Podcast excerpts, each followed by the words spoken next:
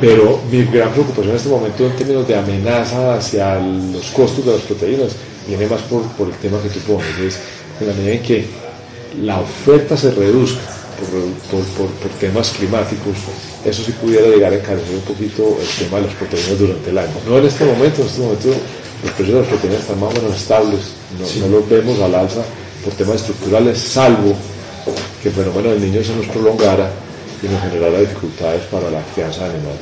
yo creo que el 2024 todavía va a ser algo orgánico para Antillana, debe ser eso más un poquito, pero nuestro objetivo sí es que en, un horizonte de unos dos años máximo lográramos, ojalá duplicar Antillana, eh, porque estamos convencidos de la oportunidad que esa categoría tiene y, y, de las sinergias que se pueden dar entre las dos organizaciones. Entonces, nuestro objetivo aquí sí es de crecer y no pues 10, 20% de negocios. Ojalá duplicar.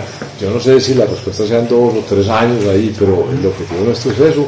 Estamos muy contentos de ese desafío. Tenemos el compromiso del equipo actual que está en Antillana, empezando por Eric, que era su gerente, y el equipo de allá.